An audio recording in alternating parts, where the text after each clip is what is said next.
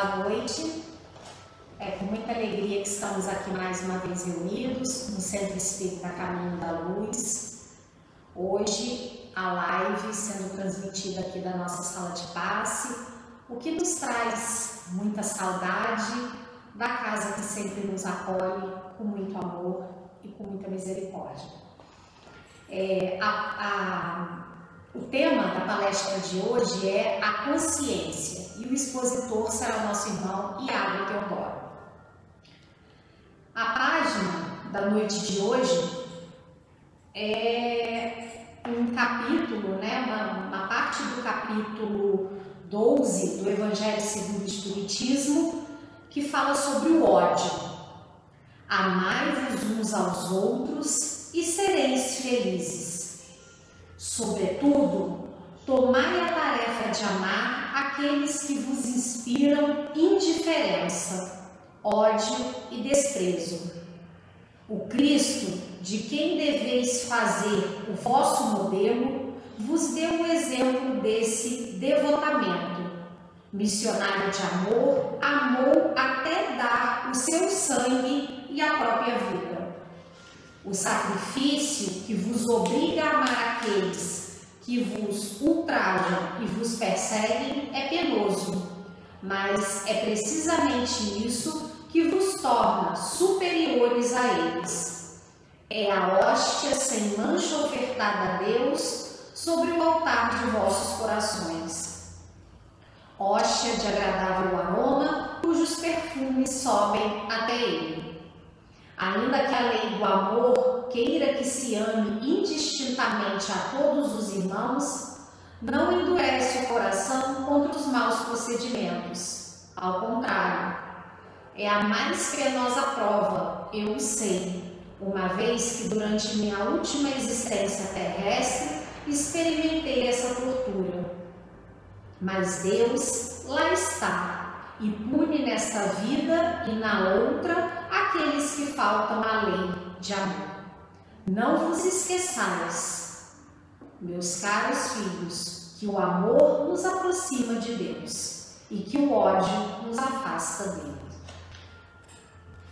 Então, com essa mensagem de pregação do amor sobre todas as coisas, é que nós agradecemos a oportunidade de estarmos aqui com o coração aberto para mais uma oportunidade de aprendizado, de reflexão.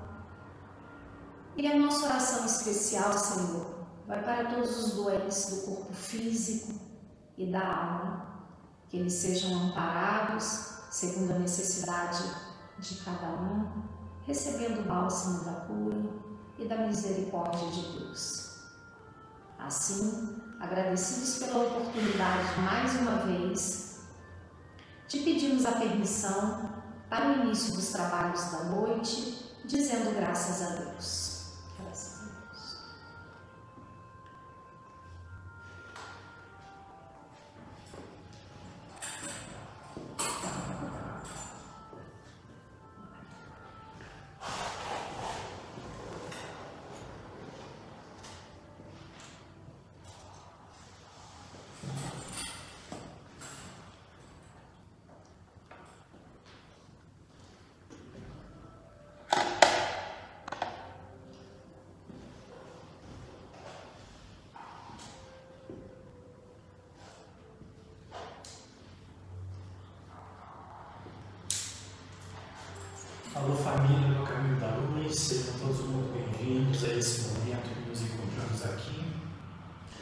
Falar um pouquinho sobre a doutrina espírita, o Evangelho, a palavra de Jesus.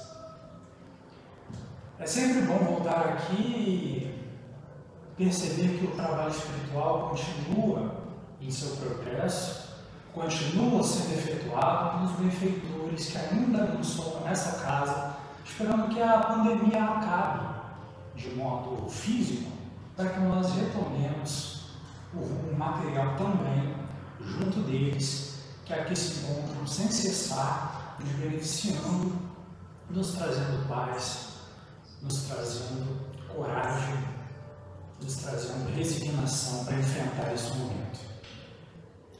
Hoje falaremos sobre a consciência.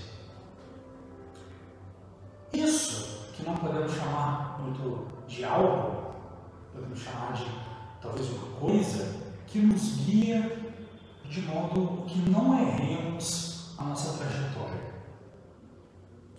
E diante disso, tendo esse conceito em mente, iniciamos contando uma parábola dos índios Sioux, uma parábola que é contada às crianças das tribos dos índios Sioux, chamada a parábola da consciência. Houve tempo em que o Criador de tudo reuniu todos os representantes dos animais vindo a ter uma reunião visando buscar um local adequado a reservar um tesouro inerente à nova criação, ao novo ser que viria à Terra chamada de ser humano. Então o Senhor da vida diz que essa nova espécie se tratará de uma espécie com uma inteligência diferenciada, podendo usufruir, compartilhar do poder co-criador do grande Senhor da vida. Então, a fim de escolher esse local para guardar o tesouro, o primeiro dos animais a ser ouvido foi a águia, que deu sua sugestão. Senhor, me dê a oportunidade de guardar esse tesouro. E com ele eu irei até a lua, escondê-lo de forma que essa nova espécie não encontre esse tesouro. O animal seguinte que foi ouvido, o grande peixe do imperador dos mares, disse o seguinte: Senhor da vida, me dê a oportunidade de esconder esse tesouro no mais profundo dos mares, para que essa nova raça não o encontre. E diante dessas amplas afirmações, o Senhor da vida começa intercedendo, dizendo para a ave: não é um local adequado. Essa nova espécie se abrilhantará pelos céus e encontrará um jeito de viajar a outros astros e, de fato, encontrará o tesouro antes do tempo. Disse também para o Senhor das águas, o peixe, essa espécie buscará sem fim as riquezas que as profundezas dos mares disponibilizará e encontrará esse tesouro antes do tempo. Foi então que, intercedendo a respeito de uma nova fala, o búfalo, grande rei da terra, no contexto da parábola, pede a palavra e diz: Senhor da vida, se me der a oportunidade, eu colocarei o tesouro no mais profundo, na, mais, na maior profundeza que a terra pode mostrar. E o Senhor da vida diz: também não é um local adequado. Essa espécie se encantará com todos os tesouros, com todas as riquezas e minerais que se encontram na terra e encontrará o tesouro antes do seu tempo. E foi aí que o tatu, quebrando o protocolo, não estava programado para que o tatu dissesse alguma coisa, ele dá a sugestão: Senhor da vida, eu que por muito tempo escavei os mais profundos buracos, vivi debaixo da terra onde o sol não bate, durante muito tempo. E sei que o local onde o Senhor deve esconder. Não é nenhum do que esses colegas disseram. O local onde o Senhor deve esconder é um local muito especial, onde essa espécie jamais encontrará o tesouro. E esse local, Senhor Davi, é dentro deles mesmos. Dentro deles mesmos. E os outros animais desdenharam da sugestão do tatu, dizendo: Senhor, esse é um buraqueiro, só quer causar intriga. Mas o Senhor da vida selecionou justamente a ideia do tatu, escondendo na nova espécie, dentro dessa nova espécie, o tesouro. E em busca desse tesouro, nós vamos prosseguir na palestra de hoje.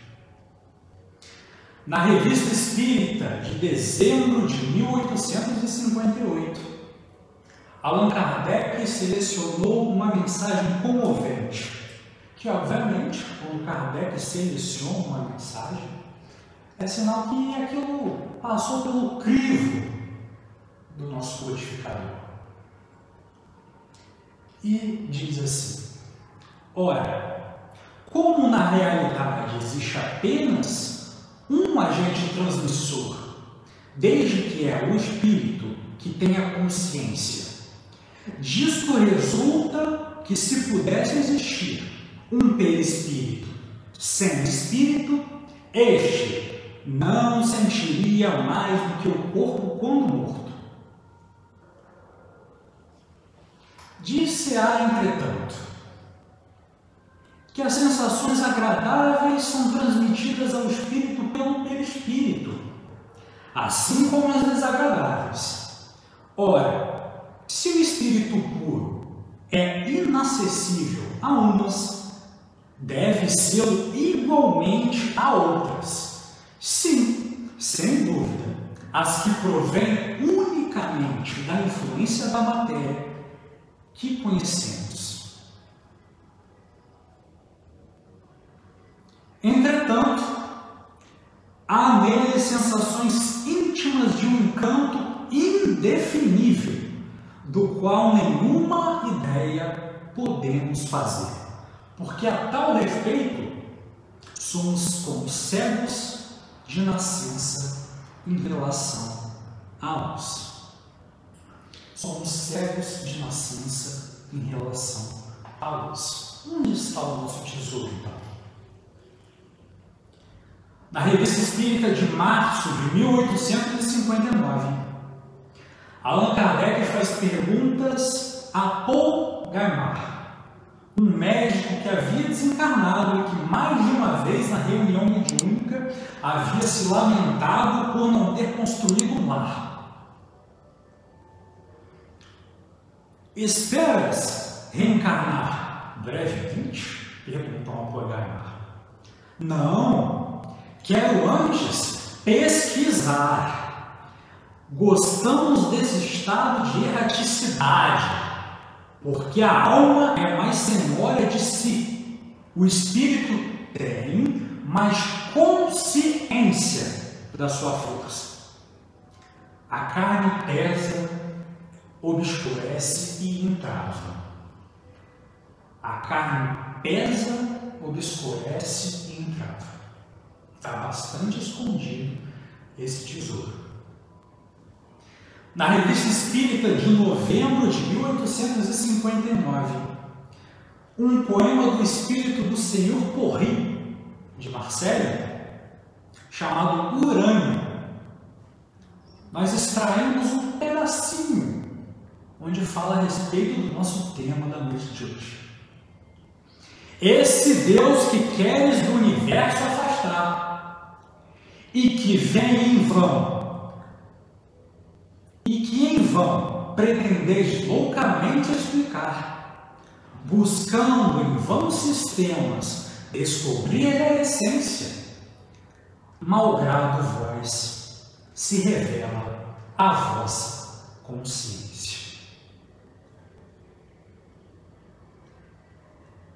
Está bem escondido esse tesouro, né? Mas vamos caminhando que a acha. Na Revista Espírita de abril de 1860, um membro da família do Senhor Peck ditou essa mensagem. Cada homem tem em si o que chamais uma voz interior. É o que o Espírito chama de consciência, juiz severo, que preside a todas as ações de vossa vida. Quando o homem está só, escuta essa consciência e se pesa no seu justo valor. Por vezes envergonha-se de si mesmo. Nesse momento, reconhece Deus. Mas a ignorância conselheira fatal o impele e lhe impõe a máscara do orgulho. Vamos seguindo, porque nós sabemos que refletindo verdadeiramente sobre os nossos atos, por meio da prece, por meio de reflexões ou meditações sobre as nossas atitudes, nós entendemos melhor o que é o certo, o que é o errado, o que devemos aceitar, o que não devemos aceitar, quando devemos nos posicionar, quando devemos nos silenciar.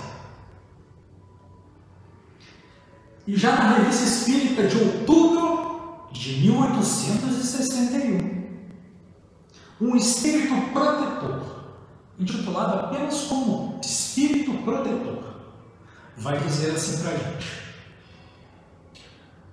Vários dentre vós também dizem, ora, ora essa, somos tão numerosos na terra que Deus não pode ver-nos todos. Escutai bem isso. Meus amigos, quando estáis no pico de uma montanha, vosso olhar não abarca os milhares de grãos de areia que formam essa montanha? Como dizer então que Deus não nos enxerga e nos conhece hoje? E ele continua. Então, é assim que Deus nos vê. Ele vos dá o livre-arbítrio, da mesma forma que dás a esses grãos de areia a liberdade de ir e vir, ao sabor do vento que os dispersa. Apenas Deus, em sua infinita misericórdia, pôs no fundo do vosso coração uma sentinela vigilante chamada consciência. Escutai, ela só vos dará bons conselhos. Por vezes a entorpeceis, opondo-lhe o espírito do mal. Então ela se cala. Tende certeza, porém, que a pobre abandonada se fará ouvir, tão logo lhe tenhas deixado perceber a sombra do remorso. Escutai, interrogai, e muitas vezes vos achareis consolados pelo conselho que tiverdes recebido. Eis o tesouro, a nossa consciência que por vezes nos livra de cairmos em certos abismos, que por vezes, através dos amigos espirituais, dá-nos os melhores conselhos que poderíamos receber.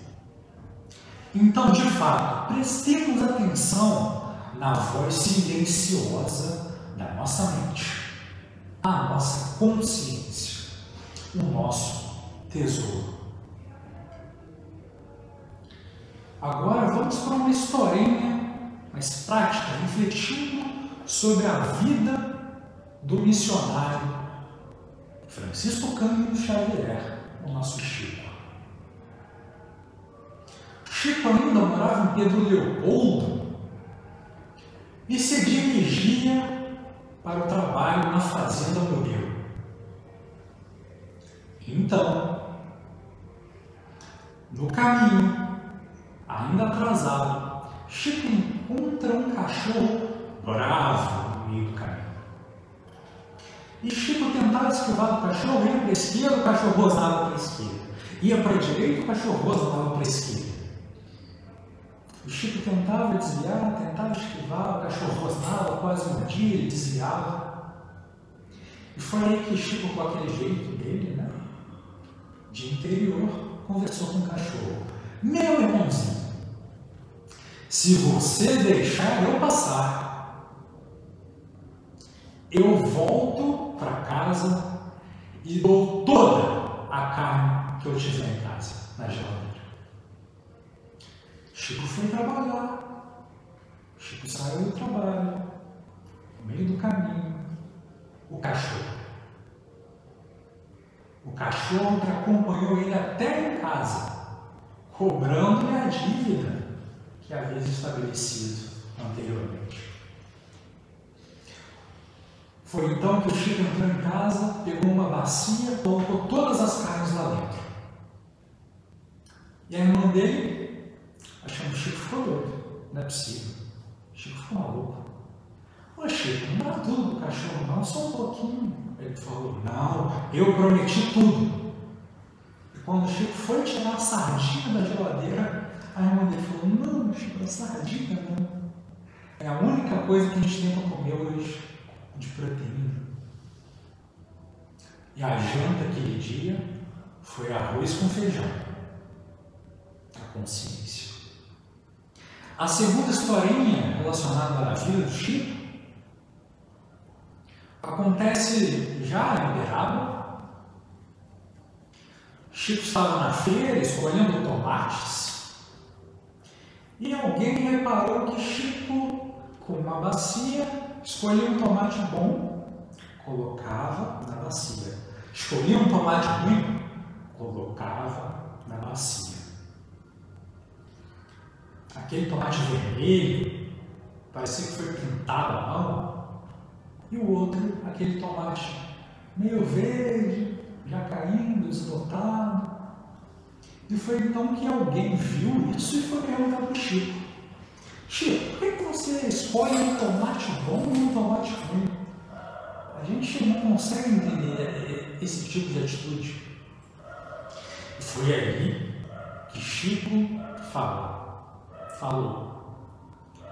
Minha irmã, se eu escolher todos os tomates bons, não vai sobrar nada para quem vier depois de mim.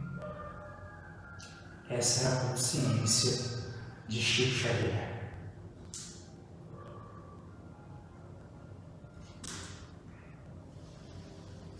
Bom, refletindo agora sobre um elemento peculiar da nossa consciência, na questão 303 do livro O Consolador, perguntaram ao Espírito Emmanuel qual o sentido do ensinamento evangélico. Todos os pecados ser-vos-ão perdoados, menos os que cometerdes contra o Espírito Santo. Qual o pecado? Qual o sentido do ensinamento evangélico? Não a letra, porque a letra todo mundo sabe qual o sentido. Então, a pergunta é inteligente por esse ponto. A resposta é a seguinte: a aquisição do conhecimento espiritual com a perfeita noção de nossos deveres desperta em nosso íntimo a centelha do Espírito divino que se encontra no âmago de todas as criaturas. Nesse instante, descerra-se a nova, a nossa, desculpa, visão profunda, o santuário da luz de Deus, dentro de nós mesmos, consolidando e orientando as nossas mais legítimas noções de responsabilidade na vida. e é um âmago, como diz Emmanuel, de todas as criaturas que se encontram no nosso tesouro, no nosso DNA divino. Como diz nas palavras do próprio, próprio Emmanuel, na mensagem número 39 do livro, do livro Fonte Viva, cujo título é Educa. Nós temos DNA divino. Enquanto o homem se desvia ou fraqueja distante dessa iluminação, seu erro justifica-se de alguma sorte pela ignorância ou pela cegueira. Todavia, a falta cometida com a plena consciência do dever, depois da bênção do conhecimento interior, guardada no coração e no raciocínio, essa significa o pecado contra o Espírito Santo, porque a alma humana estará então contra si mesma, repudiando as suas divinas possibilidades. E aí, como que a gente exige de um ser espiritual que tenha o mesmo posicionamento que o nosso? como com o conhecimento que o Espiritismo nos traz, nós julgamos atitudes alheias. Se nós temos a capacidade de investigar a terceira revelação e o nosso próximo não a tem, porque ainda julgamos muitas atitudes que vemos entre os nossos semelhantes. Concorda? A resposta está no nosso tesouro, na nossa consciência. Como diz Emmanuel, estamos indo contra a nossa própria essência. Continuando, ele termina assim. É lógico, portanto, que esses erros são os mais graves da vida, porque consistem no desprezo dos homens pela expressão de Deus que habita neles. A gente indo contra a nossa própria essência, contra o nosso próprio DNA divino. Na questão 621 do Livro dos Espíritos, Allan Kardec pergunta: Onde está escrita a lei de Deus? A resposta, talvez a mais famosa de todas as perguntas do livro dos Espíritos, na consciência. Somente isso. Na letra A, ele então pergunta: visto que o homem traz em sua consciência a lei de Deus, que necessidade havia de, de ela ser revelada? Ele a esquecer e desprezar, quis então Deus que ela lhe fosse lembrada. Porque durante muito tempo, se você perguntasse para o hebreu onde está escrita a lei de Deus, o hebreu diria na Torá. Se você perguntasse para um muçulmano, ele diria no Alcorão. Mas se perguntar para o Espírito, ele vai dizer na consciência. Não é mais um livro, não é mais um objeto físico, mas na consciência, do nosso tesouro. E que possamos refletir sobre tudo o que conversamos essa noite. Que a investigação dentro de nós mesmos, no quarto fechado da nossa consciência, como diz Jesus Cristo, possa ser realizada não só hoje, em que nós ouvimos aqui o Iago falando, mas todos os dias. Todos os dias refletemos no que estamos fazendo, pensando, no que estamos conversando, no que estamos lendo. E a nossa consciência vai trazer-nos a resposta. Se é correto ou incorreto aquela ação, aquele pensamento, aquela atitude que nos envolve diariamente. Então, meus irmãos, agradeço a oportunidade de estarmos aqui, reunidos. Nesse momento, vamos nos relaxando, levando o nosso pensamento ao Pai, Criador, Mestre da vida. Que nesse instante possamos orar por aqueles que sofrem ainda nos hospitais, seja por consequência do vírus da Covid-19, seja pelas demais doenças. Oremos também por aqueles que sofrem a dor do abandono, nos orfanatos, nos asilos. Que a coragem, a força e a fé não os abandonem. Oremos também por aqueles que se encontram encarcerados nos presídios. Que a reconstituição do caminho a seguir, do pensamento com a consciência correta, possa permear os vossos corações. E